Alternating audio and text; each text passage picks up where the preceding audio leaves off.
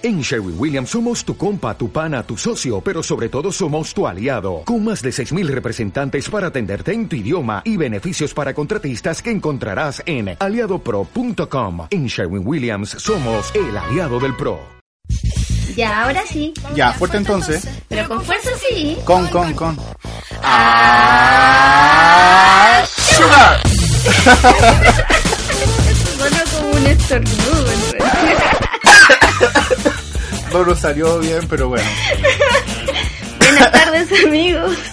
No somos Eh, la oye. supernova. Oyentes imaginarios, eh, estamos en un nuevo programa de Al César lo que es del César. Y adiós al séptimo de línea. Estamos aquí en este día domingo, que en realidad no es domingo, porque saben, lo hemos dicho explícitamente que esto está grabado. Ya, pero nuestro, nuestras orejas imaginarias se van a aburrir de eso. No, pues si tienen que saber, pues tienen que saber. Aparte que esto lo pueden escuchar el domingo, el lunes, el martes, cuando sea. Solamente Eso es verdad. se lanza el domingo. Y hoy día estamos con un, con un poco de incertidumbre. Hoy día es un día súper importante para los chilenos. Hoy día se decide el futuro de Chile por los próximos cuatro años. Y da miedo, da miedo el panorama que hay eh, hoy en día, ¿no? No es domingo, pero es domingo de elecciones. Así es. Eh, sí, es como, yo creo que hace mucho tiempo que no, no teníamos una, un enfrentamiento tan parejo para abajo. Claro, como que pase lo que pase, nadie, la mayoría no está muy conforme con los candidatos, con el, con el posible resultado. O sea, salga quien salga, la gente va a estar desconforme. Y, Exacto, sí. como te decía, da un poquito de miedo porque ideas súper antiguas de hace más de 40 años están volviendo a renacer. La derecha está súper extremista con algunos temas. Hemos visto en Twitter como los candidatos, como, como la gente que apoya al candidato de la derecha hace declaraciones súper fuera de... No sé cómo explicarlo tampoco. Sí, es, es como fuera de lugar, fuera Claro. de tiempos, de contextos, pero eh, es súper raro también lo que está pasando a nivel mundial, porque es como una tendencia mundial, ¿cierto?, de volver a, repi- a repetir historias que ya se suponía estaban saldadas o que ya es momento de empezar a cambiar la sociedad y no quedarnos atascados en moralistas absolutos. Entonces es, bien raro. Claro, en cosas conservadoras que en el fondo ya no sirven, ya, ya son, son ideas que ya están pasadas de moda, ni siquiera pasadas de moda, sino que están obsoletas. Y sin embargo todavía queda gente, hay un 8% que votó, un 9% que votó por Cast el mes pasado, Así es. que da miedo las ideas que él propone y que haya gente, tanta gente que lo apoya, es increíble. Pero si miramos, por ejemplo, lo que pasa en el resto del mundo, como decías tú, en Estados Unidos, Con en la, Inglaterra. Claro, cuando ganó Trump, eh, el conservuda, conserv, ay, no puedo ni decirlo, conservadurismo, Conservadurismo. está volviendo con, con toda su fuerza y potestad, pero yo creo, eh, te- tengo ahí mi, mi teoría conspiparanoica al respecto, porque eh, no, no creo que, que la gente esté tan sesgada, ¿cierto?, a ver lo que está pasando a su alrededor y quedarse con, con ideas retro- eh, retrógradas. claro. Eh, por lo tanto, a- y aquí viene la conspiparanoia, yo creo que esto obedece también al, al control de masas que, que siento que estamos teniendo. Eh, Claro, con las redes sociales, con todo esto de Exacto, que las a falsas. Zombificación Claro. tecnológica que estamos viviendo.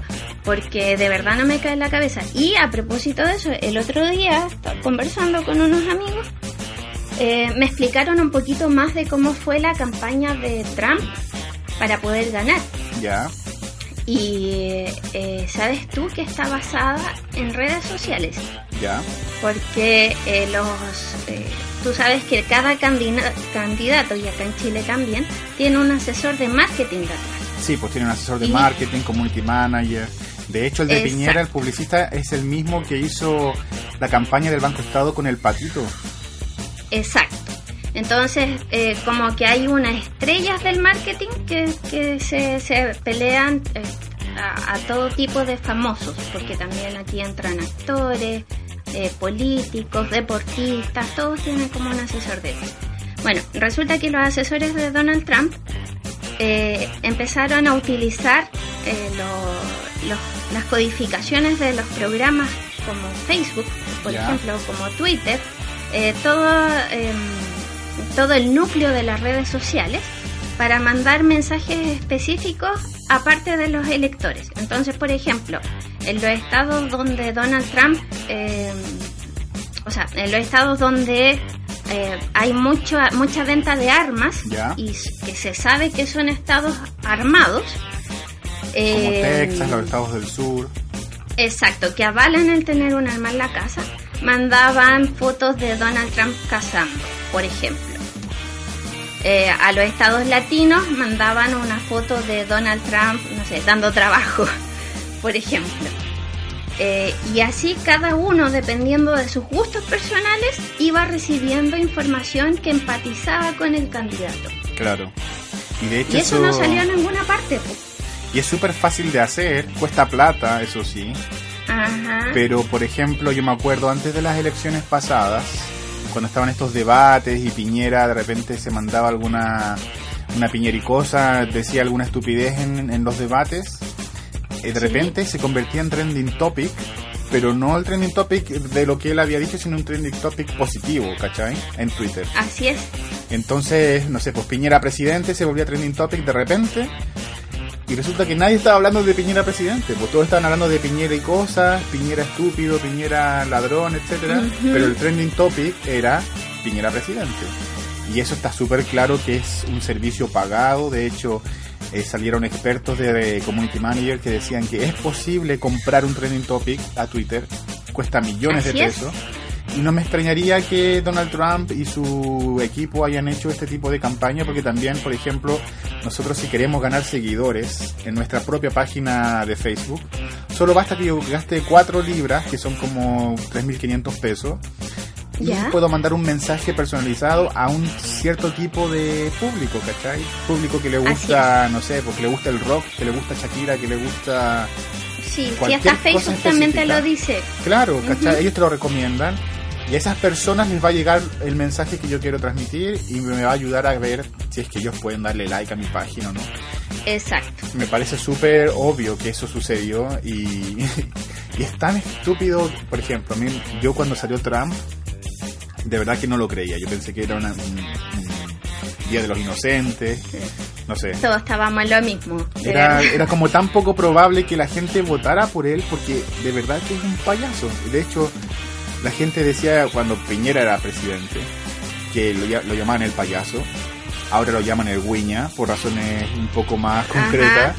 Eh, y, Donald Trump es un payaso, tú lo ves las cosas que habla, la forma como se expresa, las ideas que tiene, por ejemplo, el fiasco que tuvo hace poco con estos veteranos que eran descendientes indios, indios de indios americanos, y él les hace esta broma sobre Pocahontas, ¿cierto? Refiriéndose a una a una senadora que se supone, dice ella, tiene raíces indias y él le hace como bullying público delante de dos indios, diciendo que nosotros teníamos nuestra propia Pocahontas en el Congreso. Y además, la forma como se planeó toda la reunión, detrás estaba este presidente que no me acuerdo cómo se llama, pero que fue uno que fue súper duro con los indios, fue el que eh, llevó a cabo toda esta, esta idea de mantenerlos en reservaciones, ¿cierto? Para quitarles sus tierras. Y ese presidente de fondo, una pintura de él con estos dos veteranos y él haciendo broma de Pocahontas, haciéndose el gracioso. Y, inmediatamente me vienen a la cabeza las piñericosas, ¿vos cachai?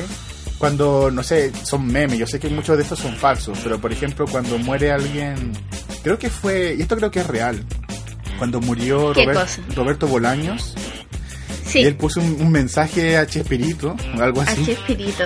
sí, no, sí, eh, eso fue verdad. Fue verdad que le pasó como con dos o tres personas. Y, y claro, lo, encuentro algo preocupante, más que nada por, por, temas de, de tratos también. O sea, de hecho, hace poquito y no es que eh, estemos defendiendo o estemos a favor de Guille, Obvio que no. Eh, o, que estamos diciendo que él es mucho mejor, sino que estamos evidenciando un par de cosas que nosotros vemos eh, y que no se interprete tampoco para colores políticos. Entonces, yo me acuerdo del día de las elecciones de, primera vuelta, ¿Ya? que eh, Sebastián Piñera fue a dar el, discurso y al lado estaba la señora. sí, Entonces, las cámaras alcanzaron a grabar, ¿cierto? Cuando él llega y corre a la señora. Y no es que la corra, porque en el fondo yo puedo eh, entender que quiera estar en primer plano, pero es la forma como lo hace, ¿cachai? Eh, es, eso, exacto, es la forma. Eh, es la forma como se dirige o la forma como cree saber las cosas es lo realmente preocupante. Que es lo mismo que pasa con, con Trump. Claro. Trump, Trump, Trump, Trump. Bueno, el, él, el problema que tiene es su soberbia. Es tan soberbio que no, no puede, no, no, nos cae en su cabeza el pensar que puede estar equivocado. Claro. Entonces, el loco se siente capaz de hacer cualquier cosa. Es que tiene tanta plata que cree que puede comprar su propia, su propia verdad, ¿vos cachai? Y yo creo que a Piñera le pasa lo mismo. Eh, él tenía tanta plata, tenía todo, de, no le falta nada. Lo único que le faltaba era ser presidente. Y la vez anterior es como que él compró su el juguete que le faltaba, ¿cachai?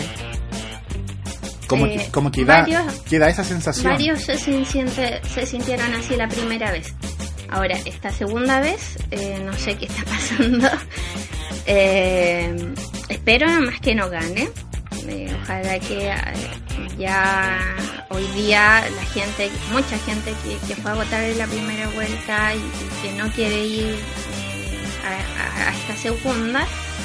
Eh, espero que se levanten hoy día y, sientan que algo tienen que hacer y que lo hagan. Porque no, no, es, no es simplemente por un tema de que si salga cualquiera yo voy a seguir trabajando mañana. Claro. Sino que tienen que ver qué, qué es lo que queremos como representantes del país. Porque ya, eh, ninguno de los dos es los óptimos, ¿cierto? pero eh, lamentablemente estamos eligiendo lo menos malo o lo malo. Claro, se dio lamentablemente esa situación que de verdad es para mí súper difícil de comprender que haya pasado eso. Eh, yo de verdad estoy súper sorprendido de que Beatriz Sánchez sacó menos votos que Guillermo. Yo esperaba que la gente tuviera un poco más de sentido común, pero por ejemplo, viendo mi propio núcleo familiar, eh, me he encontrado con comentarios tan fuera de, no sé, tan absurdos, ¿cachai? Por ejemplo, no voy a decir quién fue porque no quiero meterme en atados, aunque sé que si me están escuchando... Te vaya a meter en atado igual. Si, es que, mira, dudo que me estén escuchando, pero si me están escuchando en mi casa, espero que si se dan cuenta de que lo estoy pelando, eh, cachen, cachen la razón, ¿cachai? Pero por ejemplo, Exacto. me acuerdo... Si abramos el diálogo. Claro, me acuerdo que un tío mío puso en Facebook que él no iba a votar por... Eh, que él pensaba que Beatriz Sánchez no estaba preparada para ser presidenta que Piñera estaba mejor preparado porque tenía ya la experiencia de su gobierno anterior. Exacto. Pero dime tú, ¿quién ha sido presidente de los últimos presidentes que hemos tenido? Patricio Elwin nunca fue presidente antes. Ricardo Lagos tampoco fue presidente antes. Frey tampoco presidente antes. Entonces, si, lo si, lo si se refieren al tener experiencia en la política, Beatriz Sánchez es periodista y ha estado siempre inmersa en, en, la política, siempre ha estado interesada, siempre ha estado pendiente de temas políticos. Además tenemos que, saber, claro, y tenemos que saber que, que la experiencia política no es sentarse en el Congreso, no es sentarse en el Senado, la experiencia política es ver a la gente. Claro, todo es, conocer las situaciones de la gente, es conocer los reclamos de los ciudadanos. Eso es política, nuestra vida diaria es política. El darse cuenta que tenemos un problema y levantarse a marchar para, para que nos escuchen, eso también es política. Eso también es política. Organizarse y hacer eh, comunidades y trabajar en esas comunidades, eso también es más o sea, de hecho es más política de los políticos que están en estos momentos en los edificios institucionales. Entonces, quien diga que, eh, o quien, que, quien eh, piense que, es verdad gente que no tiene experiencia en política, entonces absolutamente nadie en esta, en este país tiene experiencia en política, porque nadie se está viendo a sí mismo. Así es.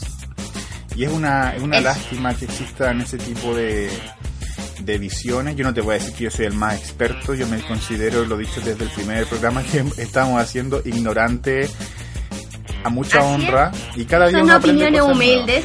Claro, pero no me, me duele un poquito esa, esa cerradura de mente. Por ejemplo, tampoco voy a dar nombres, pero he escuchado en el otro lado del micrófono, allá donde estás tú, también personas que, que van a votar por Piñera ahora en la segunda vuelta porque tienen excusas tan ridículas contra Guillet Sí. y no se dan cuenta de, la- de la- las cosas que está proponiendo la derecha en este momento, que son súper anti antidemocráticas, anti anti derechos humanos, anti personas, ¿cachai? Anti diversidad.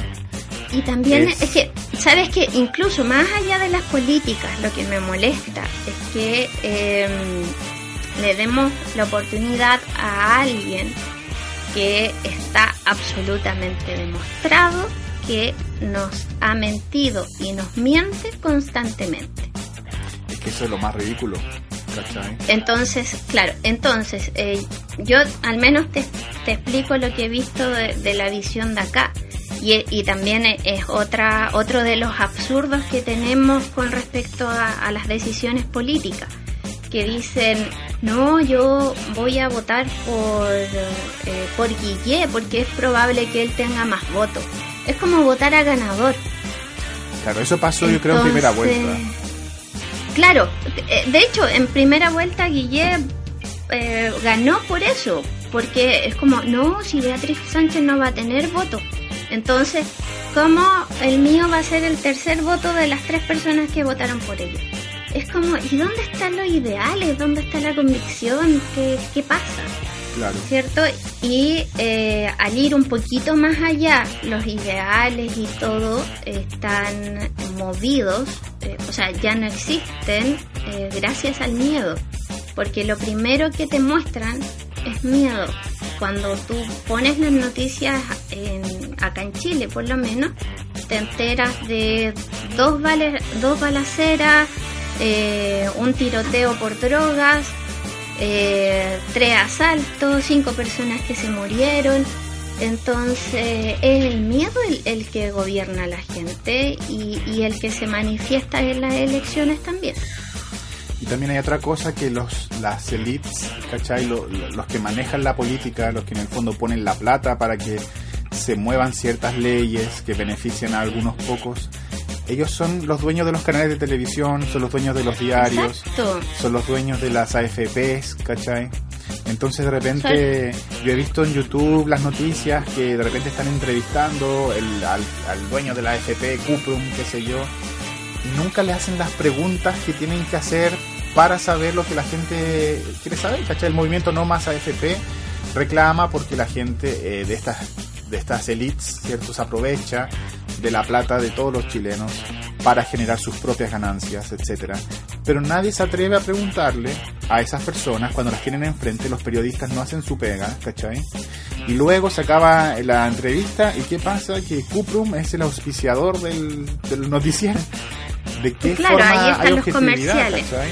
Por eso la, la, la forma de, de cambiar las cosas, eh, creo yo, que está moviéndose. O sea, ya, ya tenemos que abrir un poquito los ojos y más allá de, de ver el trabajo que tenemos, la casa donde estamos y qué es lo que queremos conseguir, eh, veamos un poquito para el lado y veamos si, si, si en la próxima calle hay alguien viviendo en la calle, eh, por qué lo está haciendo, o si el próximo año eh, es posible bajarle el IVA al libro, que es una de las cuestiones que se viene pidiendo desde hace 15, 20 años más o menos. Eh, que, que son más globales, ¿cierto?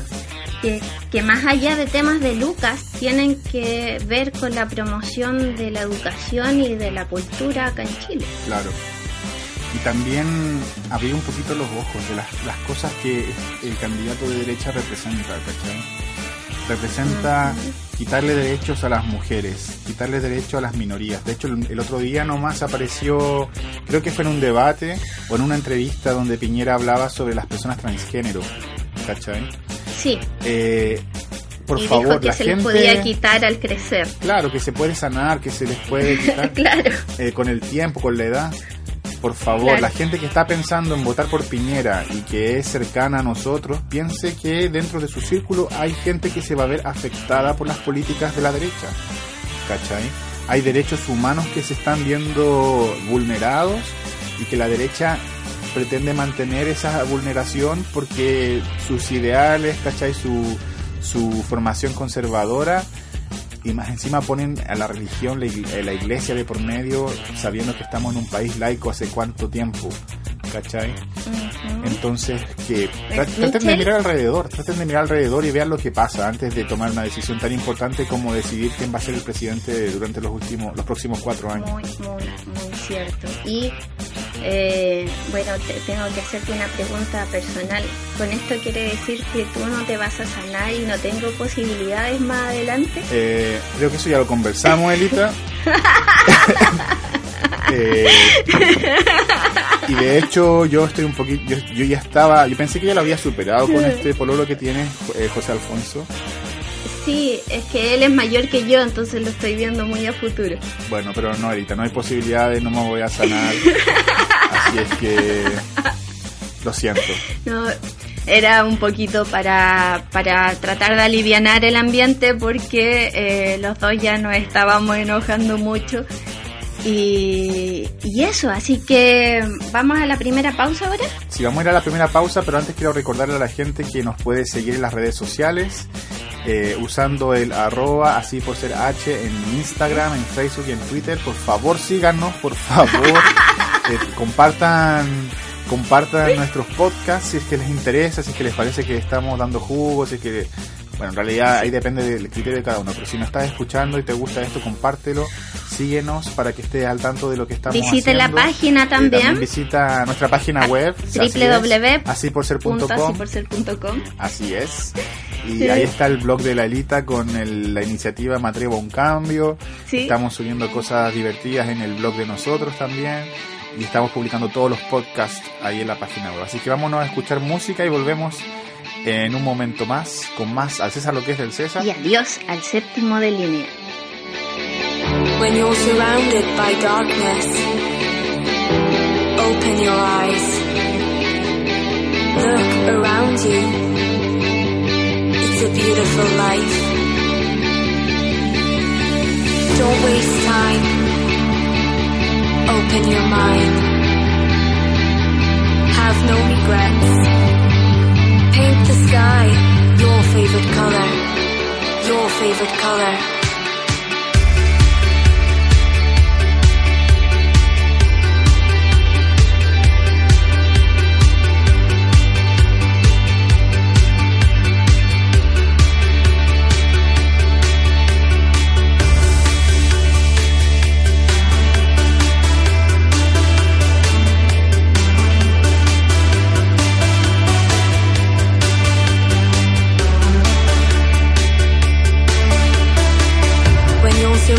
by darkness. Open your eyes. Look around you. It's a beautiful life. Don't waste time. Open your mind. Have no regrets. Paint the sky your favorite color. Your favorite color.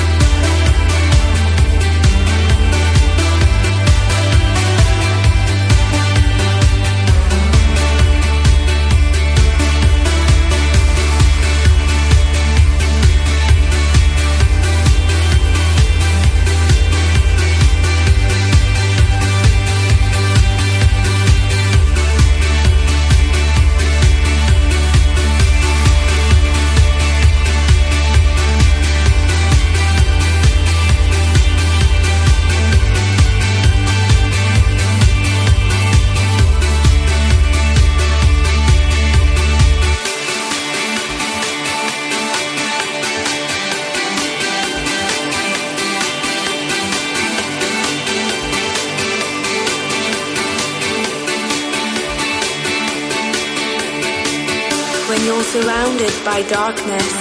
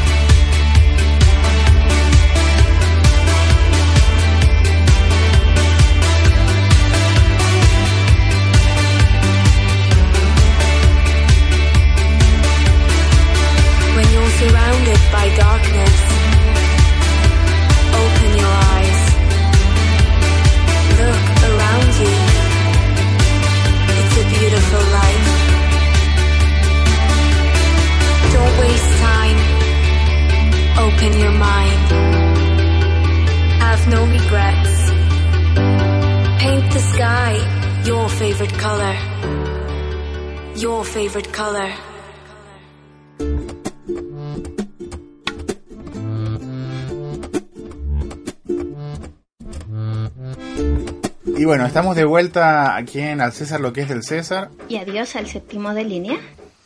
En este día de elecciones, eh, como estamos grabando esto con anticipación, no sabemos ya quién va a ganar, no sabemos quién va puntero, no sabemos quién va más ¿Cuánta adelante, gente pero fue? esperamos, así es, esperamos de todo corazón que no sea el Guiña, perdón, que no sea Piraña, Piñera, y, y que, y que bueno, si ustedes nos están escuchando y ustedes son de derecha y apoyan a Piñera, bueno, lamentablemente van a tener que dejarnos sus reclamos eh, en los comentarios, no sé, Bueno. pero Y si usted todavía no se decide y no ha ido a votar, eh, yo le puedo dar razones del por qué yo en particular voy a votar por Guille. Vale, pero yo creo que más que decir voy a votar por, por Guille, voy a votar por el que nos salga Piñera, quizás. Que de hecho eso es mucha, Eh, eso es, Claro, es que es el discurso que está usando mucha ya- gente también. ya eso ya es un hecho. O sea, desde que perdió Beatriz Sánchez, que la campaña es que no salga Piñera, que eh, como dije, en la elección estamos entre lo menos malo y lo malo, derechamente. Eh, y ahí está el, el tema de, pucha, empecé a, a- a pensar, ¿cierto?, en temas de convicciones eh, y también en temas de enseñanza, porque eh, siempre mi mamá me ha dicho que, que trate de ver eh, lo bueno de cada persona. Mi papá también me lo dijo.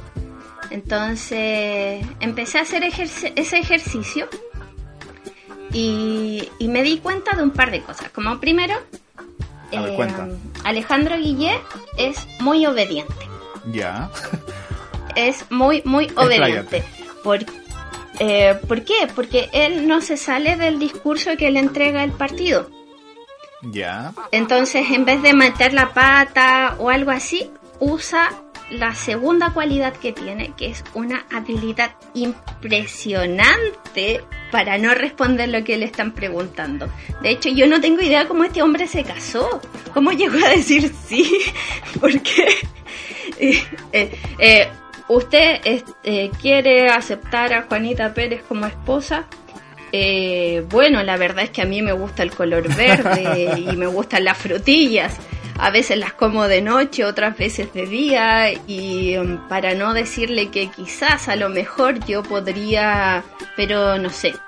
ya, pero en su defensa yo quiero decir Yo he visto súper poco los debates ni las declaraciones que han hecho los, los candidatos. Yo estaba más concentrado en Beatriz Sánchez, ¿cachai? ¿Ya? Pero lo poco que he visto de Guillermo, que si bien tiene esa característica de que está siempre como, como que nada le afecta, ¿cachai? Como que tú le estás diciendo las cosas más terribles. Ujú. Y él como con su cara de póker, como tranquilo, relajado. De periodista. Claro, ¿cachai? Y sin embargo, las respuestas que ha dado, si bien más de una vez ha salido al paso tratando de no responder lo que le están preguntando, por lo menos dice cosas con sentido, dice cosas coherentes, ¿cachai? Entonces, el ejemplo que decías tú, que es ficticio, obviamente, si le preguntan si quiere casarse con su esposa y él empieza a decir, me gusta el verde y me gustan los colores, es muy probable que él vaya a decir, y a ella también le gustan, o ella siempre se viste de verde, entonces está diciendo que le gusta a ella porque se viste de verde y a él le gusta el color verde. Ah, Más tú que dices que es que como le otro lenguaje. Claro, como que trata de engrupir, pero en el fondo de forma coherente, ¿cachai? Y A ahí está la tercera cualidad. A diferencia del otro, que tú le preguntas a un... a- Ajá. te saca un gráfico absurdo, te empieza a hablar de Sí. cifras y te empieza a hablar con mentiras, ¿cachai? Por lo menos, Exacto. desde mi punto de vista, Guille, no, no me atrevo a decir que no miente, pero por lo menos las cosas que dice son coherentes. Eh, sí, de hecho, eh, eso debo decirlo. El, el hombre es estudioso. Entonces, para no equivocarse, eh, si no ha estudiado algo, simplemente eh, la- lo da vuelta. Claro. Y eso, eso habla también de, de cómo, cómo estudia lo, lo que le van a preguntar, o sea, se, se prepara.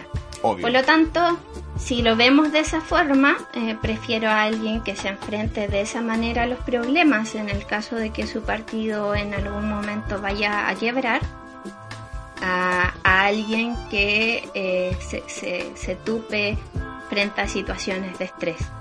Entonces, eso, eso también es otra cualidad. Y que hablaste de tupirse, ¿qué me puedes decir de los tics de Piñera? que parece que necesita medicamento. ¿Qué te diga con respecto No sé a- si es epilepsia.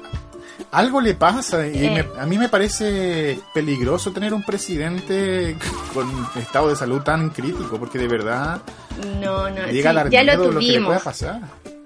Yo creo, yo creo con respecto a sus, a sus tips que responden a, mm, a temas de su personalidad también, o sea, habría que ver como la historia psicológica para atrás, porque viendo las características de, de Piñera no creo que haya sido eh, su- su- un crecimiento muy feliz, entonces por ese lado eh, de ahí a lo mejor fue adquiriendo ciertas eh, cosas de nerviosismo, porque si uno se fija, cuando él se pone más nervioso, es cuando le vienen más su- sus ataques de, de tips, que el, el típico de- del, del cuello, ¿cierto? Los hombros. como No puede controlar los brazos. Exacto, eh, y eso pasa cuando la gente se, se empieza a frustrar mucho y, y no sabe cómo expresar esa, fru- eh, esa frustración, eh, como que se empieza a llenar de, de nervios y salen a través de los tips. Lo que sí puedo Como la decir, gente que tartamudea, por ejemplo. claro. Lo que sí puedo decir o que yo puedo imaginar es que debe tener buen estado físico en su cuello y en sus pectorales y en sus brazos. Porque tanto movimiento así como tan tenso debe tener unos buenos músculos trabajados con tanto tic que tiene, ¿cachai? No, no creo que él haga eso todo el día. así. Oye, pero si lo viste en la Teletón. No, no vi la tele. Mira, busca un video que él aparece en la Teletón, están filmándolo como de perfil, ¿cachai? Y está él con su esposa, está Guille con su esposa, y Guille abrazadito con su señora, como regaloneando. Está la Soa Cecilia, y muy digna ella, rubia, eh, estupenda. Y está Piñera como Antes que muerta se- que sencilla. Claro, antes muerta que sencilla. Y está Piñera que como que se mueve para adelante y se mueve para atrás. ¿Ya? Y se mueve para adelante y mueve los hombros como que estuviera, no sé, como que estuviera moviendo lo- los, los pechos, ¿cachai? Oye, a lo mejor de- eh, le pasa algo más allá, a lo mejor es un tema neurológico, quizás. Yo creo que debe tener algún problema más serio y necesita medicamento, necesita ver si es que el auge lo, lo cubre, ¿cachai? Ya que está acostumbrado a aprovecharse de los beneficios de los demás, que vea si el auge cubre su, su problema para que se sane, ¿cachai? Porque, ok, no me gusta, no me gusta, lo encuentro que es una persona patética, eh, mentirosa, me da no sé cómo explicar la sensación que él me da, pero Se- es se una expresa, persona y necesita ayuda. Todas las personas que necesitan ayuda tienen que tener su ayuda, ¿cachai? Así que eh, don Piñera vaya al consultorio y pregunte. No pierde nada. También. Y bueno, ahí el tema como se extendería a toda la gente que, que tiene mucho, mucho dinero y quiere seguir teniendo más también, que yo creo que eh, también es, es un problema. Eh, también vayan, vayan a verse, dense una vuelta por el parque, respiren, disfruten de las cosas simples de la vida y pregúntense, ¿para qué más? ¿Para qué? ¿Por qué no mejor hago otra cosa? Así es. Es- Pero bueno, Elita, sígueme contando sobre tus razones para votar por Ville. por. Eh, esa. era- Ah, eran esas nomás. Yo No pensé que tenías una más. lista gigante de... O sea, he trabajado desde la primera vuelta hasta ahora en esa lista, pero son las que encontré. Mira, a mí, yo estoy como con la campaña de ir a votar, pero no por Piñera, ¿cachai? De hecho, hay una niña, no me acuerdo cómo se llama, que la escuché en la radio también. Ella hizo una campaña eh, gráfica que dice voto por cualquiera menos por Piñera, Sí. ¿cachai? Y ella hizo chapitas, poleras y bolsos y, y le fue súper bien, mucha gente le encargó y, y anda por todas partes de Chile gente usando la polera de voto por cualquiera menos por Piñera. Y, para mí, lamentablemente, esa es la situación, el escenario en el que estamos en este momento, ¿cachai? No podemos permitir que una persona que está asociada primero que nada al pinochetismo, a la dictadura, donde eh, hay, aunque hay personas que todavía tratan de negarlo, es imposible negar toda la gente que se, se vio vejada sus derechos humanos, ¿cachai? Durante la dictadura. Está el mismo Cast, que él declaró que si Pinochet estuviera vivo lo apoyaría a él. Así es. Y ahora Cast está apoyando a Piñera. Eh, sí, también que piensen todo lo que lo que hay detrás y toda la plata que se está moviendo en esa campaña. O sea, no, no es menor que alguien como, como Sandón, que en un momento dijo yo jamás voy a votar por Piñera y la cuestión. eh, después se debe así de fácil vuelta a la chaqueta. O sea, ahí hay, hay chunchullos por todos lados. Eh, hay gente que no, no le importa eh, los valores, los verdaderos valores, eh, no, no tiene criterio. Entonces, ¿para, para qué? No, evitémonos ese problema, evitemos ser, eh, de- después estar quejándonos, ¿cierto? De que eh, en el gobierno siguiente vamos a estar más pobres. eh, o de- esa es otra cosa, Alita, Claro, que los empresarios, que obviamente son conservadores y son de derecha, están amenazando con que va a claro. quedar la cagada. si es Entiendan no que, gana esos son los menos ahora. ¿Cachai? De hecho, hay muchas empresas que están llegando al país que no tienen nada que ver con política, que tienen que ver con, con la cuestión monetaria, ¿cierto? De las empresas que están invirtiendo en Chile y que van a seguir invirtiendo en Chile. Porque Chile es un muy buen lugar, tanto para el turismo, tanto para la ciudadanía. Eh, la cantidad de inmigrantes que está llegando acá también hace que eh, la, la rueda económica se mueva. Y no va a depender de un presidente o de otro, va a depender, a menos que, que el presidente sea un inepto total y deje la más absoluta cagada, eh, va a pasar algo malo en los Claro. próximos años. Entonces, Así es. Y por ejemplo, Chile hoy en día sobrevive gracias al cobre y el cobre va a seguir siendo el principal producto, va a seguir siendo Chile el, el principal exportador a pesar de que Perú lo está alcanzando un poquito, Chile va a seguir exportando cobre. Tenemos el litio, que la presidenta Bachelet eh, creo que mandó ya un proyecto para nacionalizar o crear una empresa nacional del litio que el litio hoy en día es uno de los elementos más importantes con toda la tecnología, ¿cierto? Los así teléfonos, es, los está usando computadores. mucho. Entonces Chile Sí. tiene, claro, Chile tiene, tiene suficiente para sobrevivir. Las políticas socialistas que están promoviendo, que promovía Beatriz Sánchez, que promueve de cierta forma Guillermo, de ninguna forma buscan quitarle eh, a los ricos, ¿cachai? Más de lo que se debe. En el fondo ellos hablan de pagar más impuestos, que es lo obvio, ¿cachai? Yo pago impuestos, yo gano un moco y tuve que gastar eh, 140 lucas en impuesto a la renta, ¿cachai? Que me dolió un montón porque me llegó en un momento en que no me lo esperaba. Eh, y sin embargo, eh, está Johnson's que le perdonaron cuántos millones de pesos en, en impuestos, ¿cachai? Entonces que no vengan aquí a decir que iba a quedar la cagada porque hay políticas socialistas, ¿cachai? Porque en el fondo lo que se va a hacer o lo que pretenden hacer es usar recursos que Chile tiene de sobra para cumplir esas, esas, esos programas, ¿cachai? Esas metas. Y cuando se habla de aumentar los impuestos a los más ricos, ¿cachai?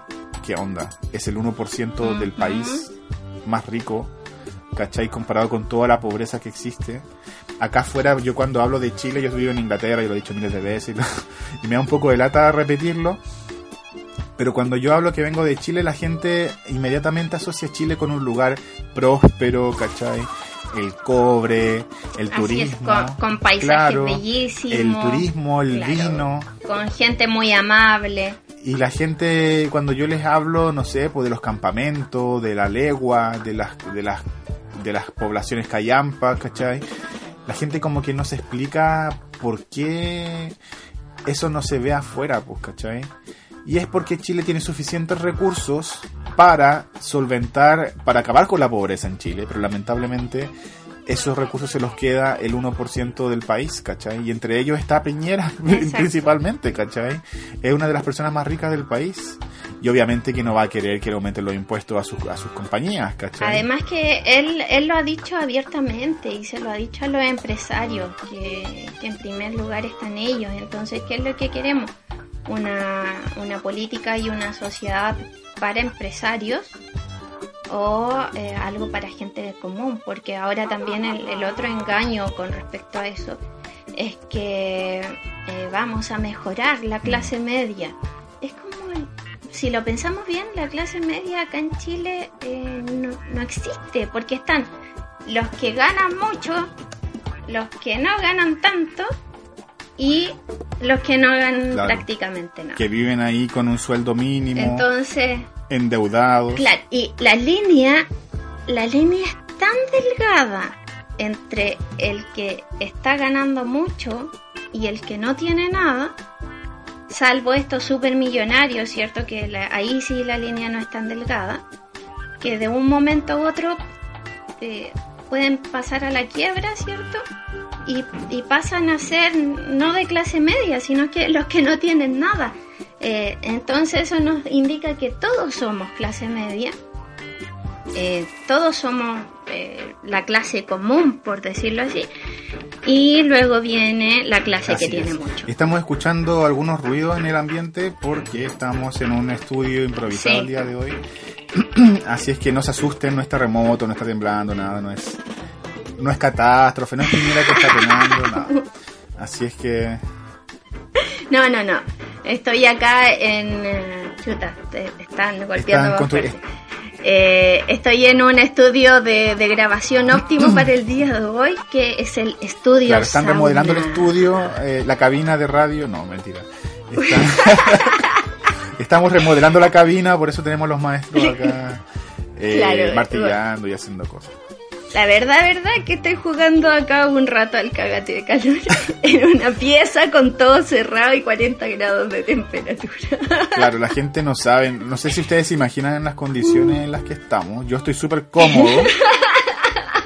Yo estoy súper cómodo porque aquí donde yo estoy hace mucho frío, entonces estoy encerrado con la calefacción, ¿cierto? Estoy con polera, súper eh, temperatura ade- adecuada, etcétera. Ideal. Pero la alita para... falta la pura champán. Claro, no tomo champán, por eso no la tengo. Y se me acabó el pisco, por eso no tengo una piscola. Pero la Elita está en Santiago, está cagada de calor, está encerrada en una pieza para evitar el, el ruido ambiente. Así es que Elita es. respira, eh, toma agüita, hidrátate para que no te vayas a ir Eh, en un desmayo. o- En lo que va de este programa ya llevo un litro de agua más o menos, porque, bueno, eh, les explico, estoy en, en la pieza de mi sobrino, eh, que es, es la pieza más aislada de la casa de mi hermana y la casa de mi mamá, vivimos cerquita. Entonces, como es la más aislada, es la más cubierta también, y de verdad es un horno. Así es, y con la ventana cerrada para evitar los ruidos. Pero todo sea por ustedes. Todo sea por este, Todo. al César lo que es del César. Y adiós al séptimo de línea. Así es. Oye, Elita, hablando de eso antes de continuar, porque pronto vamos a ir a una pausa y al final quiero dar como el mensaje más, más duro sobre las elecciones. Da. Primero que nada, recordarle a la gente que esperamos que si no han ido a, si no han ido a votar, que por favor vayan. Eh, no cuesta nada, se van a demorar un par de horas y ese par de horas puede significar un futuro diferente para su país, para nuestro país durante los próximos cuatro años. Exacto. Eh, se me olvidó Y tam- decir. también eh, eso va a significar un ejemplo. Eh, una de las cuestiones que yo más escucho en el día a día son las cosas que se hacen por sus hijos, por eh, los niños. Eh, es que por lo menos hay que hacerlo por los niños. Bueno, lo primero que podemos hacer por los niños es darle un buen ejemplo.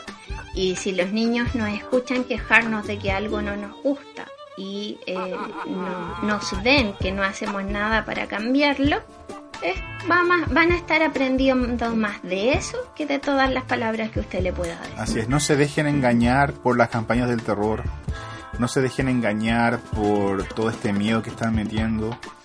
Eh, a mí lo que me da más miedo de, de que gane la derecha es que se repita lo que pasó, por ejemplo, en Estados Unidos, lo que pasó en Inglaterra, donde la gente que, por ejemplo, en Inglaterra con el Brexit, cuando ganó el Brexit, ¿Ya? la gente que apoyaba el Brexit era una manga de racistas, de homofóbicos, eh, etcétera, que cuando ganó el Brexit se sintieron con el derecho de salir a la calle a eh, abusar de la gente, ¿cachai? A, a maltratar a los inmigrantes. Eh, yo me acuerdo que hubo un caso súper famoso que salió en, las- en las noticias de un grupo de cabros chicos, tenían 14, 15 años, ¿cachai? Gritándole groserías a un señor que era de origen pakistaní en una micro, ¿cachai? Ese señor llevaba casi 40 años viviendo en Inglaterra. Y esos cabros chicos llevaban solamente 14 años viviendo en. Inglaterra. Entonces, ¿quién tiene más derecho a estar en el país? Y la gente se sintió con el derecho de salir a la calle a gritarle a la gente, ándate a tu país, ¿cachai? Eh, sintiéndose dueños y señores por ser blancos, por ser superiores, por ser, por creer en Dios, etcétera, etcétera. Y en, Ingla- y en Estados Unidos pasó lo mismo con, con esta cosa de la supremacía blanca. Eh, lo que pasó en Charlottesville con esta gente que salió a protestar eh, exigiendo su derecho a discriminar, ¿cachai? Y el presidente además avalando ese tipo de cosas, eh, da- dando su apoyo, quizás no es directamente, pero las cosas que él hace o las cosas que él dice, obviamente que le dan alas a esta gente para que salga a hacer ese tipo de barbaridades. Y ahora con lo que pasa con Piñera, ¿cachai? Con Cast, eh, lo mismo que pasó con el bus de la libertad, ¿cachai? Piñera al principio, en su campaña de la primera vuelta, estuvo muy cercano a los evangélicos. Eh, Cast también, ¿cachai? Con esto de, Sí. del aborto, con esto de la- del matrimonio igualitario. Y ahora se da vuelta la chaqueta como si nada, ¿cachai? Piñera en su primera campaña dijo que la educación, lo dijo literalmente en una entrevista, que la educación era un, era un Es un producto bien de de consumo, consumo. Y que él no creía en la gratuidad y ahora viene y dice que en realidad sí cree en la gratuidad, etcétera. Entonces, por favor, la gente que va a ir a votar tenga conciencia, piense alrededor, eh, la gente que tiene cerca que se va a ver afectada si es que este tipo de cosas se vuelven realidad, ¿cachai? No sabemos qué va a pasar eh, mañana lunes cuando Piñera haya ganado, si es que gana, y salga toda la gente conservadora a hacerle, a abusar de la, de la gente homosexual, a abusar de las mujeres, abusar digo de forma verbal o de forma física, ¿cachai? Atacar, Sí. hacer bullying O sea, a las mujeres que abortan, etcétera, ¿cachai? Viendo como el comportamiento de acá en Chile, no creo que sea tan automático. Eh, lo preocupante es que eso va a marcar una tendencia para gente que piensa que sus valores son mejores que los de los otros, o que piensa que su color es mejor que la de la otra, o que su acento es mejor que el del otro. Eh, no nos dejemos guiar por, por lo que sale en las noticias también. O sea, he escuchado mucho, mucha gente decir, no, es que necesitamos a alguien que, que deje de traer em, Inmigrantes. extranjeros, inmigrantes que vienen a delinquir. Es como, no, si estoy más que segura que en estos momentos, al menos acá en Santiago, el 80% de los trabajadores tenemos un compañero extranjero, Así uno es. o más. Y nos cae bien. Entonces pensemos en eso, pensemos en que eh, no en las divisiones, sino que en remar para el mismo lado, porque si él se tuvo que venir para acá, eh, es para venir a aportar, no a quitarte cosas. Claro. Entonces así vamos construyendo el mundo, como, como lo decía Mojica, ¿cierto? Que, que o todos unimos, o todos nos unimos, o, o vamos a seguir pateándolo más. Y otra cosa que la gente de derecha no entiende. Que el presidente del país tiene que gobernar para todo el mundo, no solamente para la gente que lo apoya. ¿Cachai? Y cuando ellos empiezan a excluir personas negándoles sus derechos, no están gobernando para todos, ¿cachai?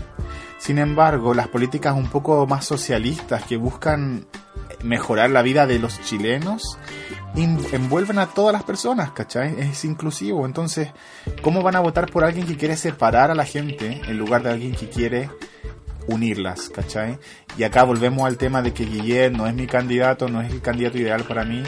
De hecho, a mí me parece súper eh, valorable lo que ha, ha hecho el Frente Amplio que ellos se han declarado sí o sí, gane quien gane, van a ser oposición, no se van a estar arreglando con el gobierno para tener puestos políticos, etcétera. Me parece súper importante que exista ese tipo de oposición también, ¿cachai? Porque si gana Guillermo, obviamente que le van a estar exigiendo que cumpla todo lo que ha dicho, que no haga lo que Piñera está proponiendo. Así es que por favor tengan conciencia y bueno, si nos están escuchando el día de hoy, nos vamos a relajar un poquito más, un par de minutos, vamos a ir a escuchar música, Lita. Vamos a escuchar música, sí, es necesario. Volvemos en un instante con más al César, lo que es del César. Y adiós al séptimo de línea. Hey man, esa que quiero conocerla para que toda la noche ya conmigo pueda estar y tú en busca de otra para ti, para que te divierta y podamos compartir. Hey yo danza, danza,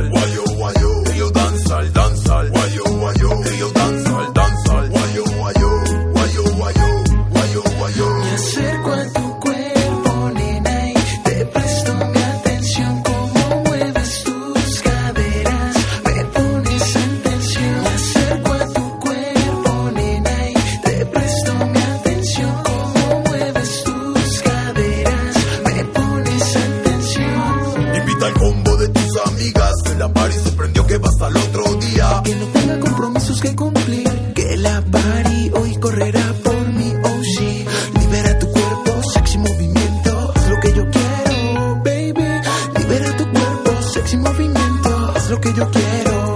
Hey yo danza, danza,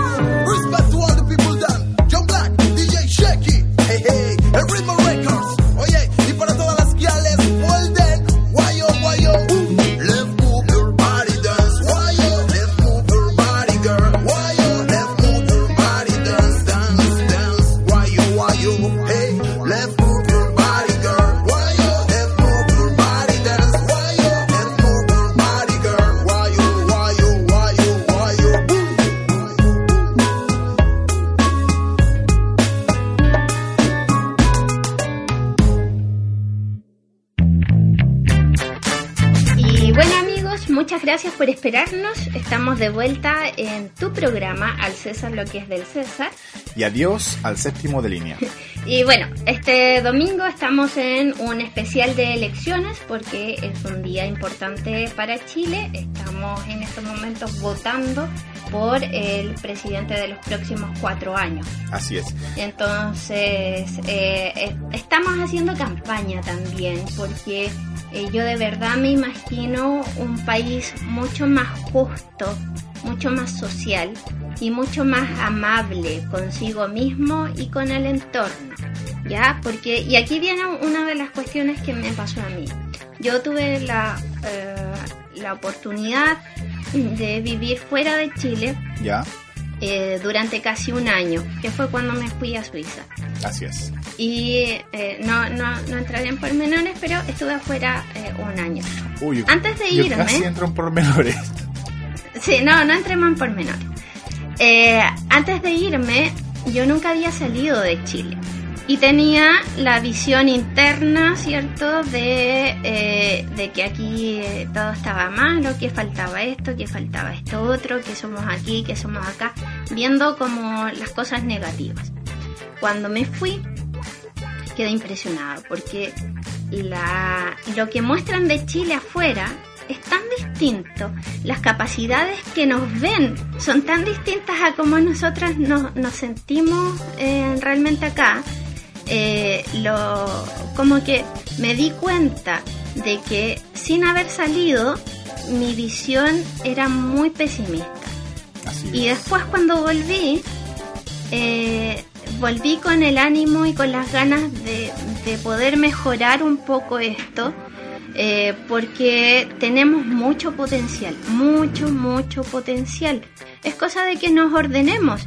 Y eh, es como lo que pasa con uno mismo, o sea, uno mismo se puede ver mucho potencial, pero si no se ordena, ese potencial va a ir estallando sin tener ningún resultado. Entonces, como sociedad, es exactamente igual. Eh, empecemos a potenciarnos eh, cada uno, empecemos a potenciar al otro y eh, lo más probable es que después logremos crear una nueva nación. Si al final Chile tiene una comunidad histórica que también eso se ve desde afuera. de gente muy valiente, gente que es capaz de moverse con sus ideales. Y eso se vio reflejado en primer lugar en el año 1970, cuando Chile de forma voluntaria y fue el único país del mundo que de forma voluntaria decidió un gobierno socialista. Así es. Después ya supimos la historia, vino el golpe, todo lo demás.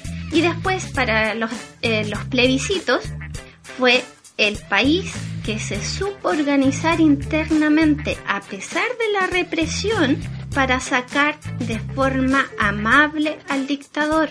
Y eso también es el único país del mundo que ha logrado hacer eso. Entonces no nos miremos en menos. Miremos al que está al lado, potenciémoslo, independiente de dónde venga también, porque el inmigrante que viene acá ya, ya es, es tu compatriota. Así es. No podemos estar mirando a la gente que viene. Que a mí lo que me da pena y, me duele un poco son, es la forma como la gente trata a los inmigrantes, ¿cachai? Eh, la gente, la forma como la gente acusa a los inmigrantes de venir a robar trabajos, de venir a quitar beneficios, de venir a aprovecharse. Traten de pensar en cuántos chilenos hay vi- viviendo alrededor del mundo, ¿cachai? ¿Cuántos chilenos van de vacaciones? Porque esa es otra cosa, que en Chile se ha puesto muy de moda esto de viajar a crédito. Exacto. Y muchos se dan el lujo de ir a Europa, de ir a Australia, de ir a muchos países a crédito, ¿cachai? Para poner su foto en Facebook, en, en las atracciones, a crédito, lo voy a seguir repitiendo. y a mí me ha tocado, a mí a veces me da vergüenza ver chilenos acá en Inglaterra que vienen y andan por la calle echando garabatos a la gente, porque juran que nadie los entiende, ¿cachai? Haciéndose los chistosos, gritando, haciendo súper... Cuando digo gritando me refiero llamando la atención, ¿cachai? ¿Ya? Como tratando de hacer show, haciéndose los payasos. Porque piensan que nadie más los entiende. No, se, no, no cachan nada, que acá está lleno de españoles, que hay mucha gente que habla español. y hacen el ridículo y se- uno se da cuenta cuáles son los chilenos, ¿cachai? Sin embargo, yo no, no creo que vayan a encontrar venezolanos, colombianos, haitianos en Chile haciendo lo mismo, ¿cachai? Yo no, yo estuve en Chile el año pasado, en ningún momento vi gente de otros países tratando de hacerse los lindos haciendo ese tipo de cosas. Sin embargo, los he visto en España, los he visto en Francia, los he visto en, Inglaterra, los he visto en Ámsterdam, ¿cachai? Chilenos haciéndose los, los, los bios, ¿cachai? Dando show gratuito porque se sienten bacanes, porque reventaron la tarjeta Falabella pagar, pagar sus viajes quizás en cuántas cuotas. Y, son una a mí me da vergüenza ajena, ¿cachai? Entonces, si usted ve un inmigrante que está cometiendo un delito, ese inmigrante va a ser tratado de la misma forma como se trata a un delincuente chileno. Si usted ve un inmigrante que está haciendo algo que no está bien, de, denúncielo, ¿cachai? Pero no, no vaya por la vida acusando a todos los inmigrantes de ser así. Claro, no generalicemos. No generalicemos. Trate de ponerse no en el lugar de esa gente. Si usted tiene, fam- yo creo que más de uno tiene familiares que están viviendo en otro país, ¿cachai? De hecho, eh, en mi familia, eh, afortunadamente, no, no, no he sentido, no he visto comentarios ni actitudes racistas contra los inmigrantes. Pero si en el caso de que estén escuchando esto y alguno de ustedes en la interna, ¿cachai? En su subconsciente tiene pensamientos racistas, imagínense que tienen un hermano, un hijo, un nieto, un sobrino que está, que es inmigrante en otro país, ¿cachai? Y que le podrían estar tratando de la misma forma como ustedes tratan a, a esas personas. La gente no, emi- no emigra por gusto, ¿cachai? Porque los inmigrantes no están de vacaciones en Chile, no están disfrutando del sol, de las playas, de, de la buena vida. Van allá porque no tienen otra opción. Entonces traten de ser un poquito más empáticos con eso y, y preocúpense, ¿qué harían ustedes en su lugar si ustedes tuvieran que arrancar del país? ¿Cachai? Y también véanlo como que ellos pensaron que esta es la mejor opción. Entonces, que esta sea la mejor opción. Claro, o sea, ¿Por qué en el no? fondo es un halago que la gente quiera vivir en Chile. Exacto. Así que eh, apliquemos eso. Además que sabemos qué es lo que va a pasar más adelante, porque eh, poniéndose en el mismo lugar de, o sea, poniéndose en los zapatos, cierto. Eh, nosotros vivimos en un país muy dado a catástrofes naturales. Y imagínense algún día tengamos que emigrar todos. O sea, está más que claro que Chile va a desaparecer del mapa así es cuando se derritan los, los polos. ¿Cachai? La playa de Argentina va a estar en la cordillera. O sea, preocúpense. ¿A dónde van a ir ustedes a vivir? ¿Y qué, va, qué tratamiento esperan de los demás? ¿Cachai? Claro, un país no es un territorio específico, no es una bandera, es el trato que se tiene en- entre todos, es la cultura que vas creando en este espacio. Entonces empecemos a verlo de esa forma, si los tiempos ya han cambiado, están, están muy muy globalizados, las comunicaciones son instantáneas, ¿por qué seguir cerrándonos a nosotros mismos? ¿Por qué no probar nuevas experiencias? ¿Por qué eh, no disfrutar de lo que se trate? Porque una de las cuestiones que, que, que ha pasado es que gracias a los inmigrantes, las variedades de comida acá en Chile se han triplificado. No sé si esa palabra existe, Triplicado. pero sí, se han triplicado o cuadruplicado. Eh, tenemos la, la fortuna, ¿cierto?, de, de probar cómo es la comida árabe hecha por un árabe, cómo es la comida peruana. Estamos haciendo distintas mixturas. Entonces, veámoslo por ese lado, po. Es que mira, eso yo lo veo acá en Inglaterra. Acá, bueno, no sé si saben un poquito de historia, yo no soy experto 100%, pero les puedo contar que eh, Gran Bretaña es un imperio y que por muchísimos años eh, Gran Bretaña estaba a cargo de gobernar ciertos países de- del Oriente, India, Pakistán, etcétera, y muchos países en África.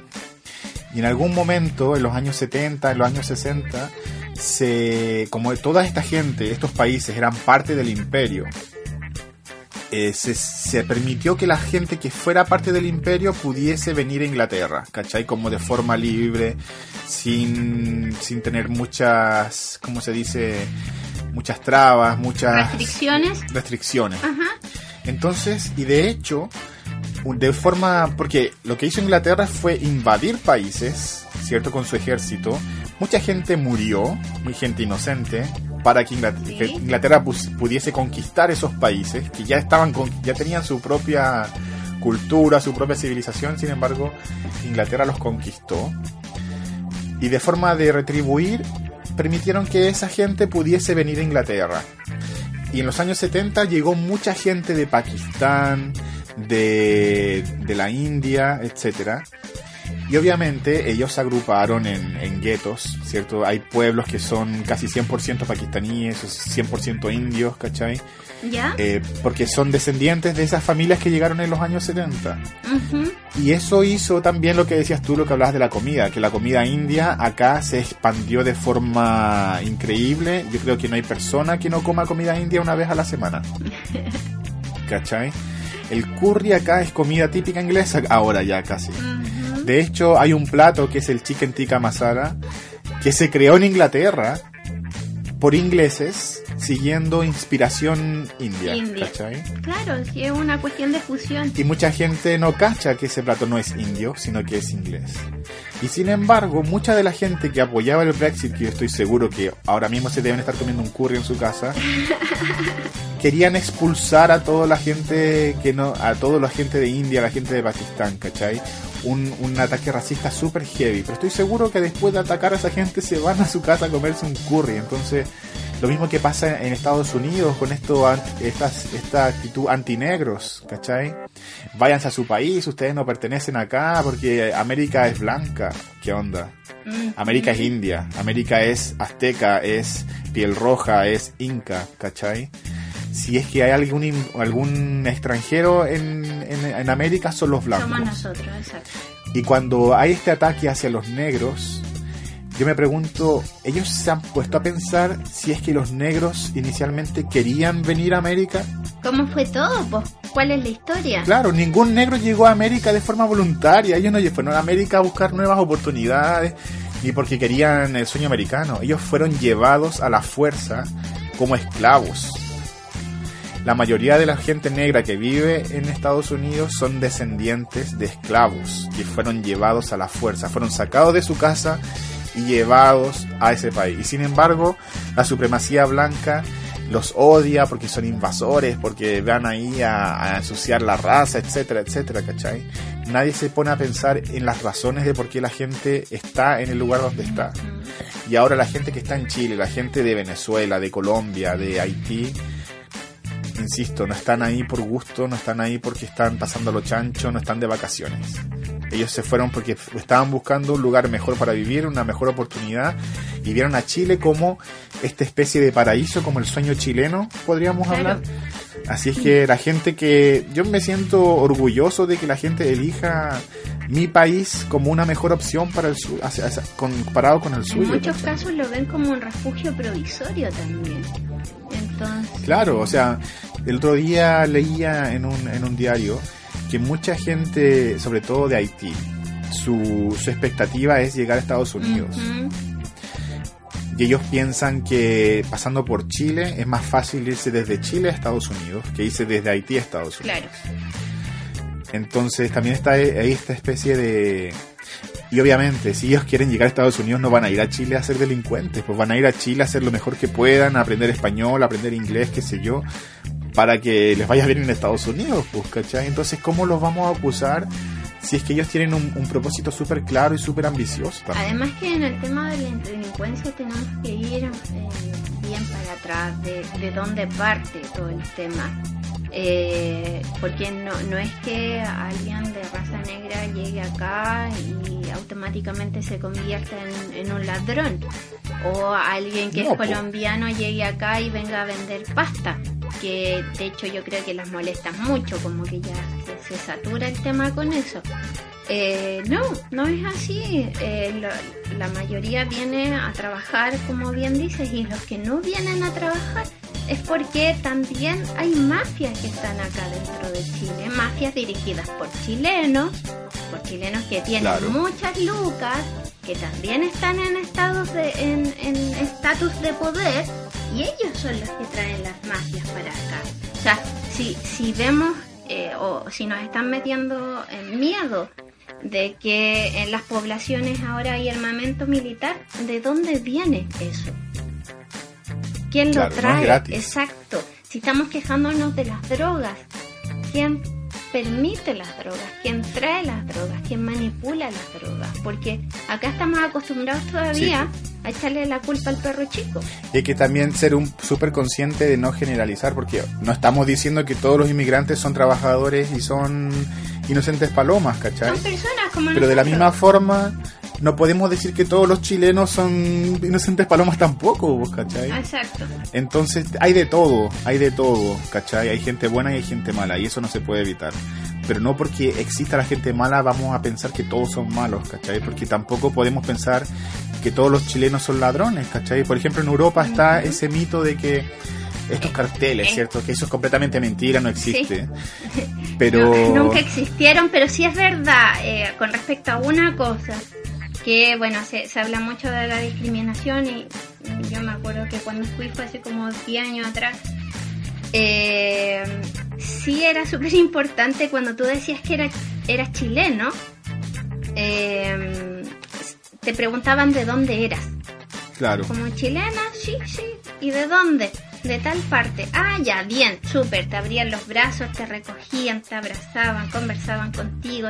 Cero problema. Pero si tú le decías, y, no voy a nombrar qué parte para no generalizar, si tú decías, vengo de tal parte, eh, ahí, automáticamente como que la desconfianza eh, nacía un muro de desconfianza porque daba la casualidad de que todos los, los ladrones que habían pillado hasta ese momento y quizás después también venían de un lugar específico. Claro. Entonces los tenían plenamente identificados.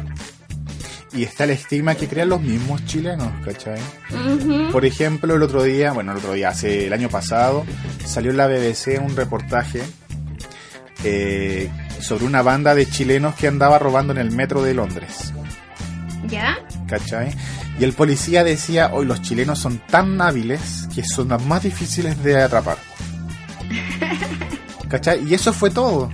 Hablaban de los colombianos, de los argentinos, de los españoles, de los italianos, de los chinos, de los indios, de, los- de todo el mundo.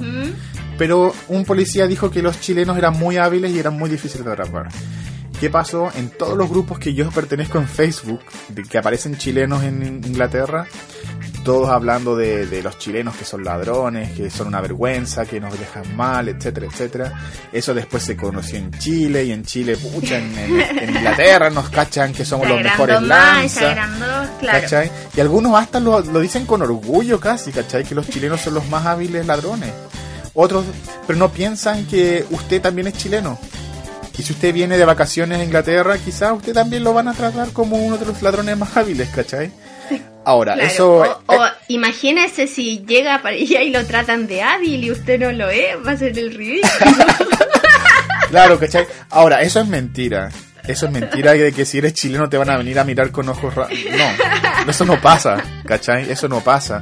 Pero es un estigma que se crea en, en- por los mismos chilenos, ¿cachai? Sí, y si usted es anda pensando que los colombianos son todos narcotraficantes, bueno, yo le digo a usted que todos los chilenos son los lanzas más hábiles del mundo. Entonces, tenga cuidado cuando venga de vacaciones porque lo pueden meter preso apenas cruce la frontera, apenas pase por policía internacional.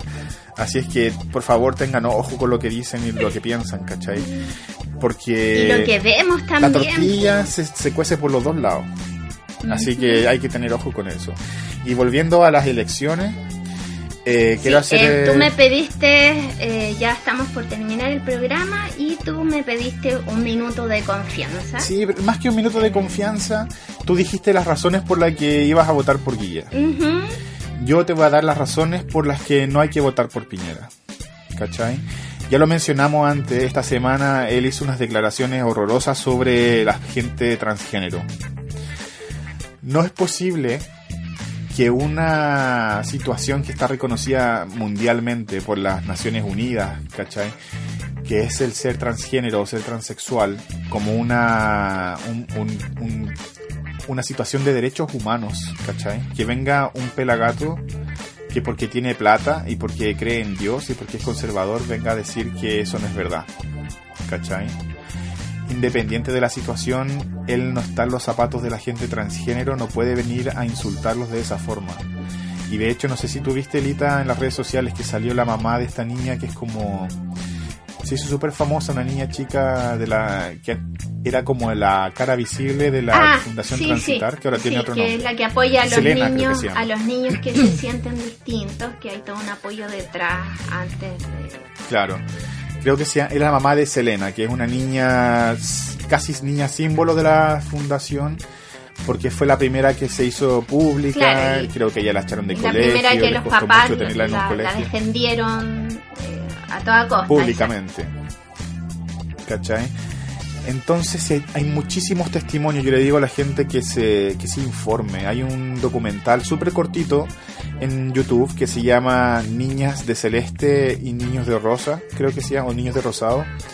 Búsquelo y véanlo, dura creo 20 minutos y ahí se ve un poco la vida de estos niños trans. Y hablamos de niños porque la gente tiene más prejuicio con los niños, ¿cachai? Piensan que los niños no tienen la habilidad para decidir, eh, o no decidir, sino que darse cuenta si es que están en el cuerpo equivocado. Con los adultos es un poco más fácil quizás porque los adultos se pueden defender solos, los niños no. Entonces que este señor quiere ser presidente y viene a insultar a los niños trans diciéndoles que no hay que pescarlos porque se les va a pasar, se van a sanar, a mí me parece una agresión verbal de una calaña que no se puede permitir. Está el tema del matrimonio igualitario, que siguen insistiendo que la imagen del matrimonio es entre un hombre y una mujer, porque Dios lo dice así. Exacto. Pero Dios Bueno, no le digo al que Dios no ha dicho nada. De hecho, yo el otro día le Dios no ha pregunté dicho y no, no, no lo dijo. No, él no, Dios no ha dicho eso porque Dios en no ha ninguna dicho parte nada. de la Biblia sale esto. En ninguna. Y de hecho, la Biblia no la escribió Dios. También. Por favor, pónganse dos dedos de frente. La Biblia la escribieron personas humanas, hombres. Y de hecho, la Biblia está Hombres, demostrado y- que está basado en otros libros también. Claro. Como Y el hecho de que sean hombres, a mí me hace pensar que eran hombres machistas también, que obviamente buscaban su conveniencia cuando escribieron la Biblia. No la escribió Dios. A pesar de que está el, el- ¿cómo se llama? No es un estigma, es un dogma que se dice que Dios guió las manos de esas personas para que escribieran la Biblia y por lo tanto es palabra de Dios. Bueno, yo les digo al tiro que eso no es verdad.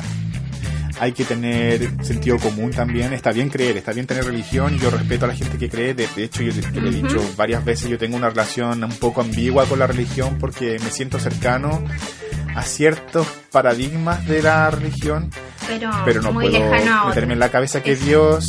Claro, no puedo meterme en la cabeza que Dios escribió la Biblia. Eso no es verdad y nadie me va a convencer de lo contrario. ¿Cachai? Dios no sabe, de hecho ni siquiera sabemos qué idioma habla Dios, porque hay tantos idiomas en el mundo. Así es que, por favor, traten de salir de ahí, traten de, sal- de salir de ese, de ese concepto. Dios no escribió nada, Dios no ha dicho nada. Lo dijeron personas que en su momento necesitaban tener el poder sobre la sociedad y obviamente escribieron lo que más les convenía. El matrimonio igualitario no es porque queramos destruir la familia, la familia no se va a acabar. Los heterosexuales no van a dejar de casarse entre sí, no van a dejar de tener hijos. ¿cachai? Lo que se busca es igualdad de derechos, que todas las personas tengan los mismos derechos. Nada más que eso, no se busca nada más, nada extra. No es que porque se apruebe el matrimonio igualitario las personas homosexuales van a tener más derechos que los Claro, heterosexuales. bueno, va a ser que Van a tener los porque se mismos. apruebe van a haber eh, más personas homosexuales. Es lo más absurdo del Tampoco. mundo. No se Y contagia. de hecho muchas personas no se contagia y muchas personas homosexuales no tienen ninguna intención de casarse. Pero el hecho de que no tengan intención de casarse no significa que puedan quitarle el derecho a hacerlo si hasta algún día deciden hacerlo. Exacto. Entonces, ese es el, segu- el segundo punto de mi minuto de confianza de la diversidad. Eh, me, me puse la bandera de Pero los colores del como, Bien. como capa, porque de verdad me molesta mucho este tipo de, de situación. Y esto lo hago como un llamado personal a mi gente cercana, a mis amigos, a mi familia que están pensando en votar por Piñera. Yo la verdad no he hecho encuestas para saberlo. Sé que mis abuelos quieren votar por Piñera. Eh, no, no, ten- no tengo idea si mis abuelos van a escuchar esto, pero les quiero decir que Piñera está en contra mía. Está en contra de mis derechos, está en contra de personas que yo valoro, que yo admiro. Y si ustedes votan por Piñera, están votando en contra de mis derechos. Eso solamente le digo. Y ustedes, si tienen alguna persona en su entorno que se va a ver afectada por las políticas de la derecha, piensen en eso. Están afectando a personas que ustedes quieren, personas que están en su familia, que son sus amigos, que están en su círculo. Claro, así que Así es si que... creen que eso no importa, eh, dense la vuelta un poquito más. No, no nos quedemos con lo que sale en los medios, no nos con la cuestión de que, ay, voy a votar por tal persona porque sí. No, informémonos. No, no, no es, no, es- no da lo Exacto. mismo, como había un hashtag que decía. Exacto. No, No da lo mismo. Y menos ahora que ya tenemos que empezar a movernos eh, hacia un cambio. O sea, no es una cuestión antojadiza de que de repente la sociedad eh, queramos cambiarla. No, la sociedad debe cambiar porque los tiempos han cambiado, porque los accesos a las cosas han cambiado, porque las tecnologías y las energías han cambiado. Entonces, eh, es hora de ser más inteligente. ¿Ya? La plata no es todo. Hay mucha gente que quiere que gane Piñera para ganar más De plata. hecho, piense que de aquí a 20 años, cuando sus hijos ya estén grandes, la plata no les va a servir porque de aquí a 10 años más la plata va a desaparecer. Entonces... Y la plata no la van a tener sus No. hijos tampoco, la van a tener las mismas personas que siempre la han Exacto. tenido. Así que lo que sí van a, No crean en las Lo que mentiras. sí van a necesitar sus hijos es tomar agua, es respirar, es saber lo que es vivir. Si aprobamos políticas de derecha que eh, piensan solamente en la economía a corto plazo, nos vamos a llenar de represas quizás. Eso implica que nos vamos Claro. a quedar sin bosque, sin, sin flora, sin fauna. Eh, ¿qué, qué pasa con la potencialización de, de las cosas típicas nosotras que está demostrado que pueden ayudar al mundo? Como el maqui, como el calafate, eh, como... Bueno, yo creo que te está yendo un poquito en la volada. sí, pense- pensemos en eso, en la volada, así para otro lado. Y, y también en lo que dice el Michel, o sea, piensa mirando al que está al lado. Claro, y toma yogur con chía. Y avena. claro, y avena porque la avena es muy nutritiva. Y eso, ah, el documental se llama Niños Rosados y Niñas Azules. Dura 27 es. minutos y se los recomiendo. No, de hecho, lo vamos a publicar en nuestra página web. Eh, y nada, pues eso. Vayan a votar, por favor. No voten por Piñera. No le estamos diciendo que voten por Guille, aunque implícitamente esa es la única opción. Y, y como decíamos antes, no es que estamos apoyando a Guille, pero sin embargo creemos que es mucho más fácil. No, alcanzar, dialogar. Es mucho más fácil dialogar con Guille que con Piñera. Porque fíjense en toda la manga de delincuentes que están detrás de Piñera. Toda la gente que está imputada por delitos, estafas al, mismo país, gente que se aprovechó del mismo del, del gobierno para ganar plata de forma personal. Si usted cree que esa gente le va a dar más trabajo, que le va a subir los sueldos a usted, yo de verdad me haría ver. Y de hecho hay varios psicólogos que les puedo recomendar. Así es que eso, Lita, nos vamos a ir eh, con nuestra sección de música emergente. Eh, sí, En realidad, vamos, a- esta música no es tan emergente porque ya lleva harto tiempo funcionando. Es lo que sí es como underground. ¿cachai? Ya, a ver. Es un, es un ¿Quiénes grupo son? de hip hoperos y Ya. no sé cómo llamarlos en realidad porque cantan una mezcla entre hip hop, reggaetón y cosas de esa índole. Ya, sí los conozco. pero yo los conocí como hip hoperos. Eh, es un grupo que se llama Fortaleza la Familia y son varios artistas que están bajo esta especie de sello eh, independiente. Y vamos a escuchar una canción de un amigo mío y le mando un saludo al, al Ejes Santana. Él canta con su hermano, Ejes y Santana se llama este dúo. Y la canción se llama Ya es momento. Así es que nos vamos a escuchar música, nos vemos el próximo domingo con un especial navideño, Alita, así que prepárate para conversar sobre ñoñerías. Y eso, chiquillos, vayan a votar, que no gane Piñera, que gane cualquiera menos Piñera y nos vemos el próximo domingo con más al César lo que es del César. Y adiós al séptimo de línea. Chao. Chao, chao, amigos. para la población.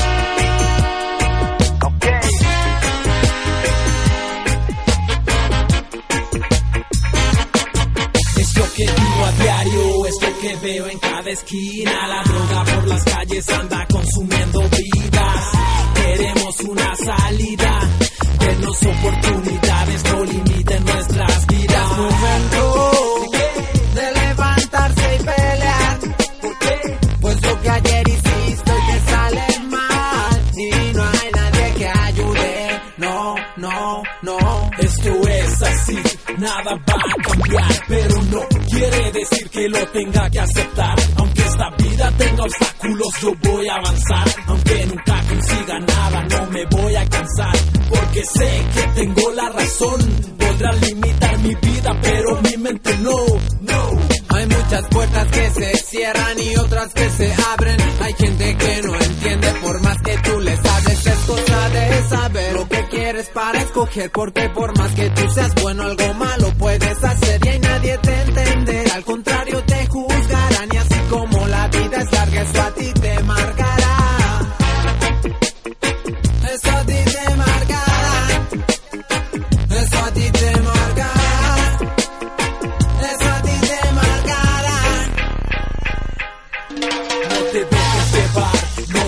dejes llevar, porque si caes en su juego las manos te van a dar. Los que no dan educación quieren para ti la prisión, pues ese es el negocio de meter droga en la población. No te dejes llevar, no te dejes llevar, porque si caes en su juego las manos te van a dar.